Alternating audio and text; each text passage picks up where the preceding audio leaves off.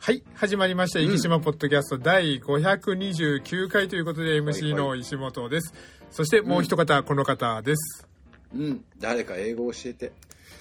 英語、はあ、と言いますと、もうなんか、いやいや、はい。もう、なんでしょう、こういろんな、ね、あの自分の仕事だけじゃなくまあ仕事もそうなんですけど、まあはい。論文とか英語がやっぱりどうしても多いので、はい。なかなか英語に追われてる感じをするんですけど、仕事柄、こう、む海外と交渉したりとかすることもあるので、はいはいはい。微妙なニュアンスがやっぱりこう分からないというか、そこでこういろいろ悩まされているところですね。あの会社の仕事で、まあそれこそまこっちゃんたちと一緒にリはいハビリテーション、犬はいのリハビリテーションを日本に持ってきてるんですけど、はい。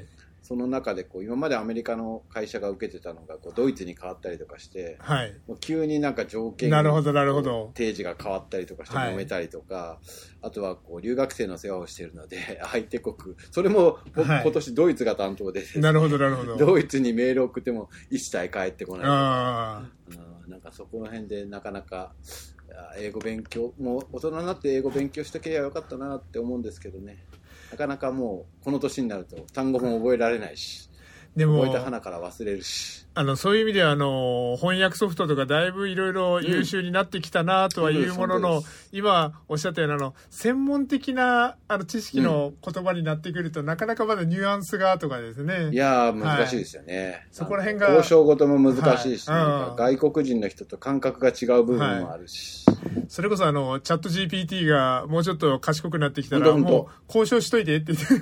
そのまんまね。はい。やってくれたら本当嬉しいな。でもはい。なんか交渉しといてって言うととんでもない結果が出そうな気がしなくはないけど、もうそれこそあの向こうもチャット GPT であるチャット GPT 同士で交渉をする。とかああよくありがちなね、はい。パターンですよね。でいい感じの、まあでもね。はい、落としどころをはい。まあ、まあ何回もか言ったかもしれないですけど一番最初にこう IBM はい。の翻訳のやつを買った時にはい。投げつけたくなったあっていあのその後のあのそれを確認する作業の方がかえって大変っていうですね。あのそうそうそうそう。はい。ありますよね。あのなかなか。そういう意味ではあのちょっと何日か前にあの SNS で見たのがあのスージーさんがはいはい。コツコツコツコツあのデュオリンゴうん。はい。あれをななんだったかなあの何年か連続であの継続みたいななんかバッジがおー はい。そうなんだ。リンゴ結構ね、面白いですよね。あれ本当にあの一日ちょっとした時にですねなんかちょこちょこってやっててあのまあ最初のあたりはあのこれぐらいっていうような内容だけどうんだんだんだんだんだんだんあ確かにこれは役に立つよなっていうような内容になってきますもんね。やっぱ継継続ですもんね。これあの、まあ、Google 翻訳とか使ってる人いるかもしれない。けど、はい。ディープルっていうのが好きで、はいはいはい。結構ディープル、あの、よくできてるなってはいいつも思うんデですけど。ィープル。あディープル僕すいません。存じ上げないですね。あディープルの方がはい。多分、英語の翻訳は素晴らしいとデ思う。ィープル。あこれか、うんアプリもあるし。はい。ディープル翻訳、ほうほうほう。まあメール書高精度の翻訳。本はい。英語でパーって自分で書いてみて、はい。流し込んであ違うなとかいうのを見ながら、はい。行ったり来たりするんですよね。はいはい。行ったり来たりしながらあ最終的にあこの英語なら通じるだろうみたいなのはあはであ。は送信したりとかするんですけど、あこれ便利ですね。ープルは優秀です。うん。あの PDF とかをあのそのまま入れたらそのまま翻訳してくれるんですね。うん。はあ。ディープルさんは優秀なので、ほうほうぜひぜひ皆さん、はい。お使いくださいっていうかと、自分が作ったやつじゃないなんかディープルを選ぶ理由とか書いてるのでちょっとあのあディープルプロを無料で体験するとかですねあの無料体験もできるみたいでちょっと一回試してみようと思います。はい。はい。という、ちょっとディープルさんの本、あの、なんか宣伝みたいになりましたけども、はい。というところで、まあ、あの、トークテーマ、行こうと思うんですけども、あの、前回ですね、ちょっと、あの、半分冗談、半分本気みたいな話で 話したんですけども、まあ、福山先生が、あの、ずっと、あの、ウォーキングを続けられているというですね、うん。継続を力に、ということで、あの、体重コントロールというところで、まあ、体重というか、まあ、あの、まあ、おざっくりとあのセルフコントロールでいいんですけども福山先生だからこの前言った通りあのだいぶ細くなりましたねっていう話をされましたけどうん。こあんま変わんなくなりましたね。もうこれが一番大事ですよね。あの、うん痩せようと思ったら人間その気になって、そそれなりのことをしたら、やっぱり痩せれるんですけど、それをうんコントロールっていうか、その、そのまま維持するっていうのがやっぱり一番そうそう、そうなんですよ。そうなんですよ難しいというところで、はい。まあちょっと週末、あの、はい博多に行ってて、はい。えー息子と会って、はい。なんか、まあ、月に1回ぐらい、こう、はいそれこそうん留学生の世話で会うので、はい。あいつもその会合とか行って、はいまあ、たまには飯食わしてやるよって飯を食わせるんですけど、はい。やっぱ若いからはい食べるんですよね。食えって、それにつられてこう一緒に飲んでて。帰ってきて体重計に乗ると、お今日はちょっと増えたかなっていう感じはしますけど、よく、まあ、でもほぼほぼはい安定してきました、最近は。よくあの、チートデーなんて言ったりしますけども、まあ、うん週に1回、月に1回ぐらいはちょっとあの、リラックスをするというかですね。そうですねはい。そういう日は当然あっていいのかなとですね。うん、なんか、今でも、はい。福岡はあれですね、はい。やっぱコロナが終わって、まあ、はい。土曜日とかだと、土日、金土だと飲食店なかなか。入れないっすね。ああ、そうですね。はい。予約してもなんかこう、二人とかだと、はい。リクエスト予約になって、ああ、なるほど。でちょっと。後で電話かかってきて、い。っぱいなんですって、はい。お前たちふざけんなよって思いながら。そらね、まあ、お店としてはね、二、人入ってもらうより4人入ってほしいでしょうからね。うんそうです。ねはい。うん。あとは、やっぱり、まだあの、中国からの観光客はうんなかなか来れてないですけど、あの、韓国の観光客はもう圧倒的に増えた感じですもんね。はい。もうガラガラ弾いてる人はほぼほぼ韓国の人ですねはいだっていう、あの声がね、はいあ、韓国語だなって思いながらいつもすれ違いますけど。あと、おそらくその韓国語のパンフレ、あの、なんでしょう、ガイドブックとかに載ってるんだろうなっていう感じで、うんうん。あの、ここっていうところをですね、あの、もう極端にあの、韓国のガイドブックを持った方がずらっと並んでたりとかですね。はい大体並んでるお店は一緒ですもんね。はいそうですそうですみんなガイドブックこれ見たんだろうなっつって、某あのお店のところでうちの息子と歩いてて、はいなんかこの前さ、あそこの店お母さんと行ったんだけど、そんなうまくなかったよっていうのを言ってましたけど、はい笑いましたけどね。うんいや、あの、実は今日もちょっとそこの横を通りがかったんですけど、あの、3時ぐらいですけど、あの、最近あの、博多でよく出てくるんですが、あの、博多明太重ってですね、あの、アクロスの横にあるあの、明太子一つがボーンって乗って、はいはい。めっちゃあの道挟んでまで行列そうですね、はい。になってまあの、すもんね。3時ぐらいでもまだ行列ができてましたもんね、昼のですね、はい。で、それこそ、あの、そうか案の定やっぱガイドブック持ってる方もいらっしゃったりとかですね、はい。買ってお家で食べた方がいいかもしれそない。う はい、そんな感じで、まあ、いろいろあるんですけど、深谷さん、その、コントロールするっていう上で、なんか、き気をつけられてるというか、なんか、コツなんてことはあったりしますか？いや、はいあの、もうひたすら、はいや。っぱり晴れてる夜はなるほど、なるほど、なるほど。はい。まあ一人じゃ多分はい。歩かないんでしょうけど。なるほど。のまあ、やっぱ、パートナーがいるっていうのはすごく大切そうなんですよ、はい。そうなんですよ。なんかすぐサボろうとするからね、はい。あんたはすぐサボろうとするね、みたいな話になって、はい。なんかあの、最近あの、妻がちょっと歯の調子が悪いから、はい。歩かないとか言うのがあって、はいはいはい。そうすると、あ、一緒に。やめようかなっていうっていうのも。ちょっとまだですね、この寒暖差というか、夜になったらちょっとひんやりしますもんね。ああ、そうですね、はい日もありますね。でも、まあ、ほぼほぼ、なんかうち、まあ仕事があるんで、夜、はいい、つもご飯食べた後に歩くんですけど、去年1年間はほぼほぼ夜はあんまり雨降らなかったですもんね。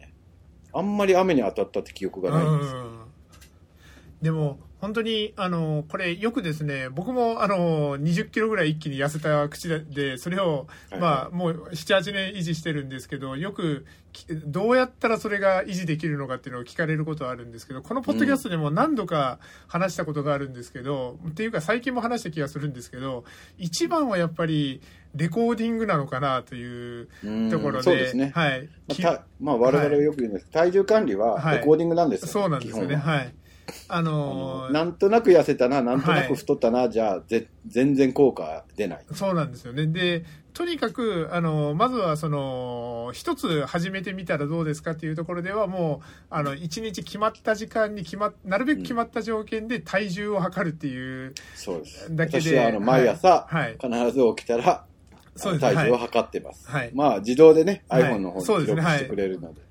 で、それで、あの、ある程度自分の中で、あの、この体重を、増えた、あの、増加し、あの、増えたらちょっと制限をかけようとか、うんうんここの体重を超えるまではある程度ちょっと好き勝手しようとかですね、うんあの、うんそういうような条件をつけてると、大体プラマイ2キロ範囲内でずっとコントロールができていけるかなとですね。うんはい。もう全然、はい多分プラマイはい。1キロもないと思いあま、す。それは素晴らしいですね。はい。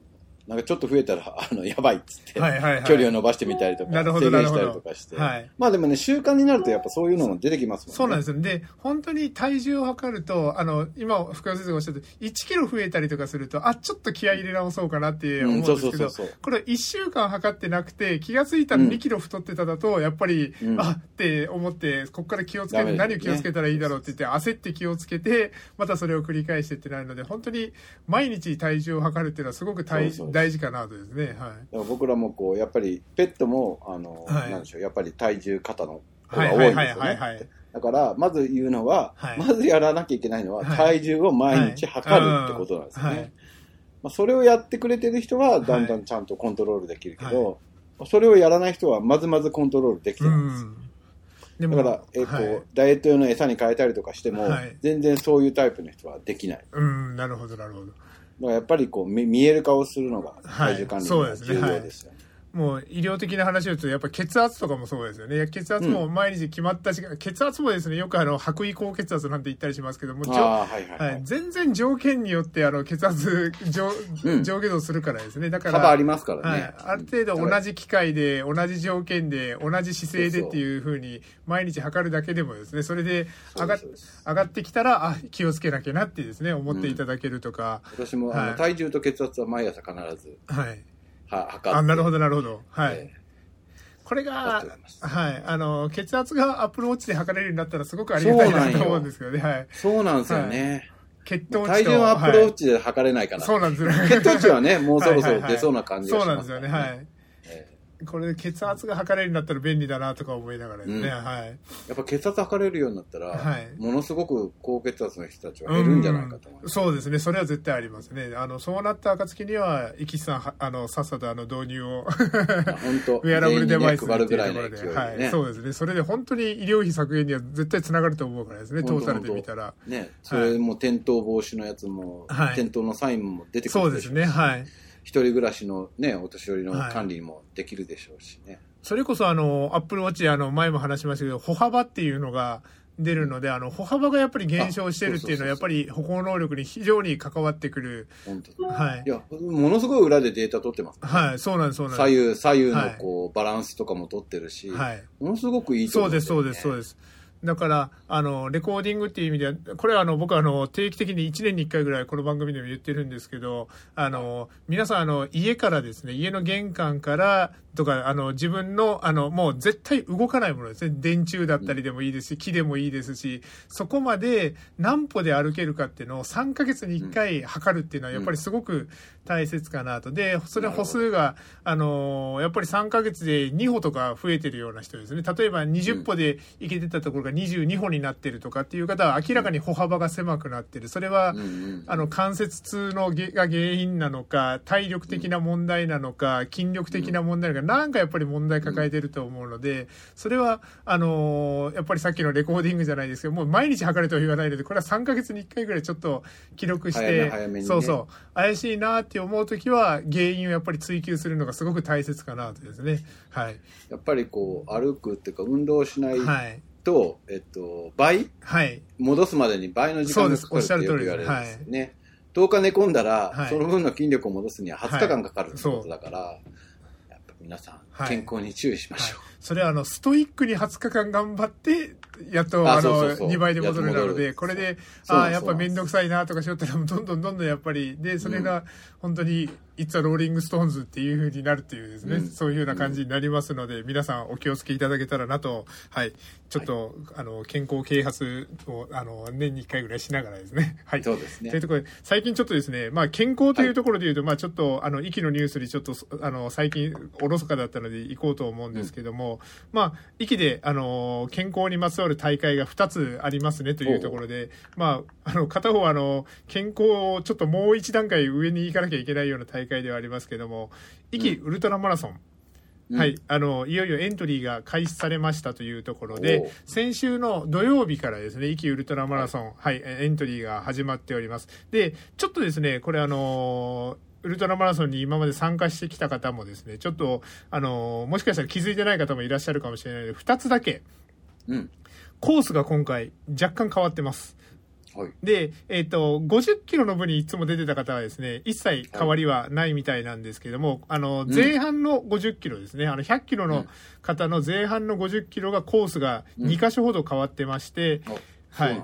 今までは、あの、壱岐島ホールをスタートして、あの、ご客船が止まる、あの、港の方ですね、あの、風と水のな公園じゃ、はいはいなんか、はい。あっちの方に、あの、行って、それから、あの、郷野良大橋の方に戻ってきてっていうようなコースだったんですけども、うん。あの、今回は、あの、完全にですね、今回から一筆書きっていうのも、ここら辺だけちょっと一筆書きじゃなくて、ちょっとダブってたんですよね、コースがですね。うんはい。ただ、今回から完全な一筆書きで、壱岐島ホールからすぐ、あの、今までとは逆側に走って、渡良の方に行くよううなん形になります。で、そこからのコースは、あの、今までのコースと一緒なんですけれども、となるとでもどっかで、あの、距離を稼がなきゃいけないというところで、それがどこで稼ぐのかっていうのが二つ目の変更点なんですけども、うんあの、三軒茶屋ですね。から、あの、坂を登っていって、そのまま下っていって、瀬戸の方に向かっていくと、あの、川沿いストアさん。はい。はい、の方に向かうわけですけども、川沿いストアさんの方から今までは、あのー瀬戸の湾の方、松島病院さんとかですね、あちらの方にうんうんうん。行くようなコースだったんですけども、なるほど。川沿い、はい、川沿いストアさんのちょっと手前から左に曲がって、そのまま、あのーずっとあの、かあのー河合豆腐さんとかですね、あの辺の方をうんうんうん。通りながら、その後に、えっ、と、丸小水産のさんとかですね、あっちの、あの、港町の方にちょっと行きまして、そこからぐるーっと、あの、海の横を通りながら、宝月さんの方を通って。はいそれから、あの、あの、箱崎漁協の方に戻ってきて、っていうような形で、あの、コースを行くという、ここでちょっと距離をぐーんと稼ぐような形になって、それで離島センターで50キロっていうのはどうも変わりなしというような、はい、感じに。うちの前はやっぱ通らないのか。あそうです。あの初年度のバーベキューが良くなかったんだな。幻の第1回が、はい、あの、ありますけど、あの、今回見る限りではちょっと変わってないような、はい、あの、クッキーからトータダブの方にというような形になっておりますのではい。あの、ちょっともう、あの、感想を諦めた方は若松の公民館ぐらいからちょっとあの、そあの、初山の方にちょっと逸れていただいてというところで、はい、いただけたらなと。というところで、今回は完全な一筆書きのコースになりましたというところと、あと、より、あの、海を、あの、楽しめるコースになったのかなというところでうん、まあ、若干、あの、うんアップダウンが増えたかなっていうような印象。これ、はいこれでも100キロ調整するの大変でしょうね。そうなんですよね。はい。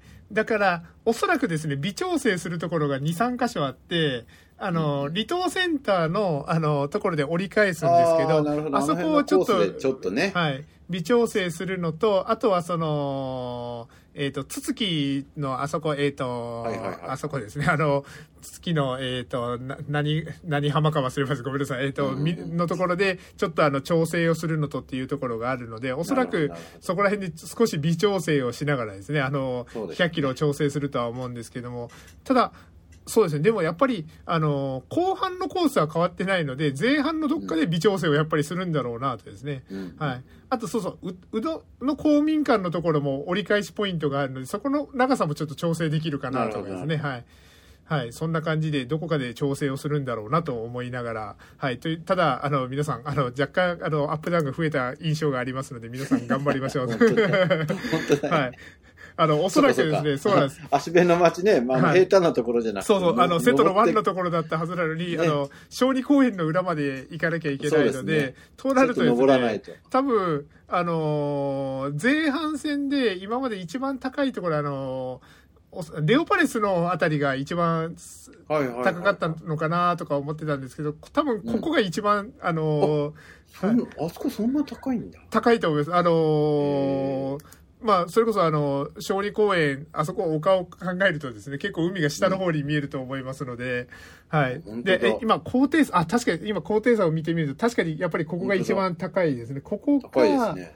ここか、ああ、でも若松とかの方が高いですよ。そうですね、後半、後半はそうなんです。後半のコースは、前半がですね、あの、ここが一番高くなるようなか、お上手の休憩所のところも同じぐらいですね。なるほど。はい。ということで、はい、あのー100キロのランナーで、また、あの、余計なことしてくれたなと思いながら。でも、これがだ、これが大好きな、はい。ちょっとね、もう変態になってくるとはい、そうなんです、ね。そうなんです。はい。チャリンコも一緒ですけど、逆さ、はい上り坂探したりとかしちゃうんだよね。はい。で、その、福山先生から今振っていただきましたので、まあ、うんこの前もちょっとツールド壱岐島の話はしたんですけども、ちょっとそろそろもう一回話しとかなきゃいけないなと思うのが、エントリーが、えっ、と、うん5月のみ、えっ、と、2日、火曜日までということですので、うんおはい。ねあの、もう2週間後ぐらいに迫ってきていますので、はい。あの、ふるさと納税でも参加券とかもありますので、ぜひ、はい。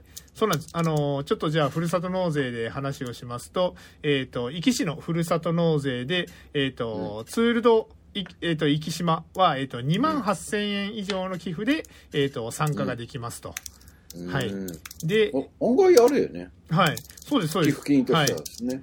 あのーちょっと、まあ、もうそ、そもそも、あのーちょぞあのーふるさと納税した方がいいぞみたいな方はですね、あのもうあのこれにあの参加をしていただけたらいいのかなとかですね、はい。あとは、えっ、と、まあ、ふるさと納税、今度じ、ネタがない時にふるさと納税の紹介とかもしてみましょう。はい。あのーウルトラマラソン自体も、たウルトラマラソンも確かありましたよね、イベントあそうなんですね。えっ、と、イベント、えっ、と、これかな？その他イベントやチケット。あ、ありますね。ウルトラマラソン、えっ、と、50キロの分は、えっ、と、4万円。えっ、と、100キロの部は5万7千円というところで。はいエント。リー1万7000円かなんかでしたかねそうですね、はい。ねなので、はい、あの、ふるさと納税の方がお得におそらくなると思いますので、ぜひ、うんあの、お考えの方はですね、ふるさと納税の方でよろしくお願いいたしますと。はい。というところで、あとはですね、えっと、まあでも今日時期的にな、今のあれだと収入がわからない人もいっぱいいる。まあまあそうですね。はい。まあ大体、あ、まあでもそうですね。あの、自営業の方はちょっと増減する方もいらっしゃると思いますから。はい。そしてですね、えっ、と、ちょっと今週絶対これはあの紹介しとかなきゃいけないなというのが、これはもう毎年恒例行事みたいになってますけども、えっ、と、物産イベント、長崎の壱岐から福岡の壱岐へ、夢とロマンの島壱岐、壱岐物産フェアというところで、4月の21日金曜日から23日日曜日ということで、今週末、はい。3日間、えっ、と、福岡市西区の壱岐団地中央公園で壱岐物産フェアが開かれますというところで、うん。これ、コロナ禍でも、あの、やって、もしかしたらコロナ禍で久しぶりとかかもしれないですけども、まあ、ポッドキャストでは今まで何度か、はい、紹介したこともありますけども、あの、まあ、あのご存知の方も多いかもしれないですけども、長崎県壱岐島と、この福岡県、あの西区にあります壱岐団地。で、壱岐つながりというところで、この壱岐物産フェアを、あの毎年開催をしているというところでやってるんですけども、はい、えっ、と、内容としましては、先ほども言いました通り、4月の21日金曜日、23日の日曜日までというところで、9時半から17時までというところで、はい、あの、壱岐からいろんなものを持って行って、えっ、と、まあ、取れたて野菜、郷土のお菓子、壱岐焼酎などなどなど、海産物などというところで、あの、も、はい、行きますというところなので、でお、はい、サイクルフェスティバルもはい。コースが変更になってる。あ、本当ですか？ちょっと戻ってるコースも、僕はこの サイクルフェスティバルに参加してないので、ちょっと、あのー、なんともわからないところがあるんですけども、えっ、と、こちらが、えっ、と、30キロのスタートは今まで通り足部ですね。で、50キロも壱岐島ホールで、どの辺が変わってる感じですか？これは。なんかオレンジ部分とか言って、あの、春の辻の、はい。あ深江田原の方が、はいはいはい変更になってますね。ああ、なるほど。えーっと、こちらが、新コース。はあ。あ、あの、あそうか、あの直線のところは走ってますね。どの辺だろう？そうそう、直線を逆方向ですよね。あ、なるほど、なるほど。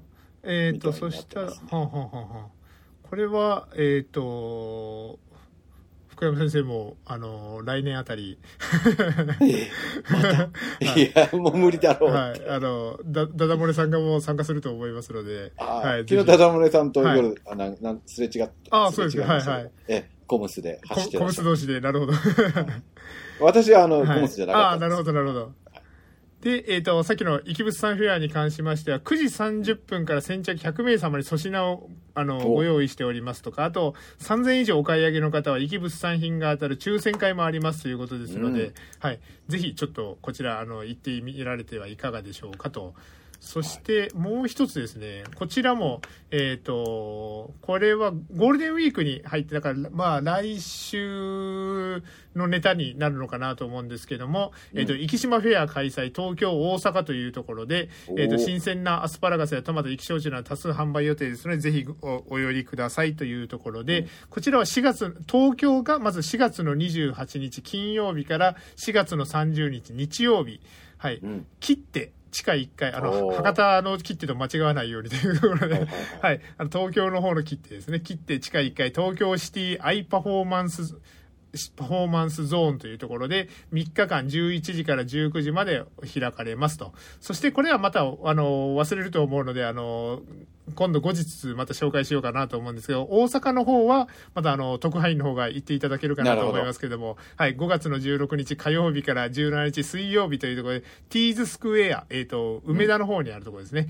こちらの方で、で、それぞれ、あの、先ほどの、あのーえっ、と、行き団地じゃないですけども、同じように、あの、お楽しみ抽選会的なものもありますというところで、はい、ぜひ、はい、行っていただけたらなと思っております。あの、まあ、壱岐市のホームページに行っていただくと、あの、チラシの PDF であったりとかしますので、ぜひこちらをご覧いただけたらと思っております。そしてですね、今日はちょっと、あの、壱岐新聞さん、あの、これ、僕ですね、もうずっと前からちょっと思ってたことが、あ、なるほど、はいはいもう今これが現実に動いてるんだなと思うのが、うん。壱岐サッカークラブが県中大連参加登録というところで、そうそうそうそう。これも本当に昔からあのあの部活動というところに僕はあのちょっとあの疑問を感じてたところがありまして、っていうのは僕はあの水泳部1年生の時水泳部だったんですけどまあそこそこあの本格的な先生が教えてくれてたんですけど2年生になったらその先生が転勤になって、あのなるほど。2年生になってからあの水着姿を一度見たこともないような先生が 顧問になったりとか。おいおいってね。はい、でも そこに関してはあの顧問の先生は何も悪くなくて、うん。あのうん。先生たちも別にあの部活動の指導するために先生になったわけではないでしょうことよ、からね。そういうこと。そうなんですよ。はい、だから部活動に関してはあの、まあ、もう強制とかいう学校もあったりしますけどももう個人的にはあの地元のスポーツクラブがそこを担うっていうのがっていうのもあの普通日本以外はそれが当たり前ですよね。いや、そうなんですよ、はいそうなんですよ。日本だけですよね。はい基本、そあんなのやってるの。はいまあ、うちの子供たちも生きサッカークラブ出身なので、はいあれですけど。えーで、このニュースがどういうニュースかと言いますと、まあ、中大連、あの、中学総体ですね、ととかなってくると、まあ、中学の部活しか今まで出れなかったんですけども、うん。こういう長崎県中学校部活活動及び新たな地域クラブ活動のあり方等に関する方針、まあ、本当行政らしい、あの、本はい、内容ですけど、まあ、えっ、と、これで、えっ、と、4月からこの地域のクラブというところも出れるようになると。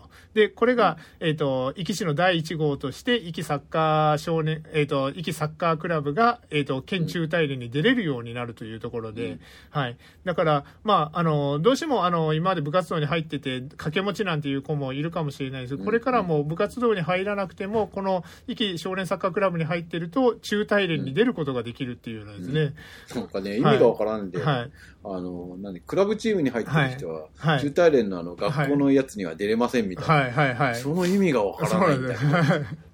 結構サッカーはその辺が進んでて、あの、高校、あの、高校レベルになってくると、高大連の、要するに部活チームと、あの、クラブユースのチームとかが一緒に、あの、うんリーグ戦をやってたりとかですね、あの、クラブユース選手権とかに、あの、高校が出てきたりとか、そういうのが結構進んでるけど、どうしても、インターハイだけは、あの、高校の大会とかですね、はい。ね。そういうふうになってたのが、これが中学、高校とそういうのが崩れてくると、まあ、先生たちもいろんな、あの、自分たちの、あの、あの、うん。授業のですね、レベルアップとかを考えると、やっぱり部活が足かせになってる先生とかもぜいっぱいいらっしゃるでしょうしですね。はいい。ます、思います。これはもう本当にウィンウィンウィンぐらいの話なのかなというね。はい。うんってなってくると、この、壱岐、あの、少年サッカークラブ、あの、強いですもんね。だから、もしかすると、中大連で、あの、県、もしくは、あの、九州、もしくは全国なんでですね、ね話も、はい、出てくるかなと思いますので、福山先生も、うん、あの、OG の、あの、お父さんとして、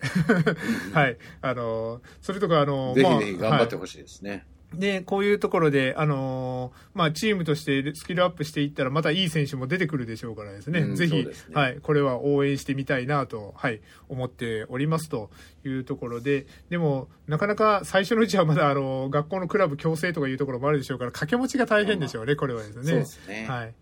で、今日は実はですね、あの、壱岐新聞さんからいっぱいニュースを久しぶりに拾ってたんですけども、はい、ちょっと、あの、健康の話 はい。なので、ちょっと来週にもちょっと回してみようかなというところで、この辺で壱岐島ポッドキャスト今週分終わりたいと思います。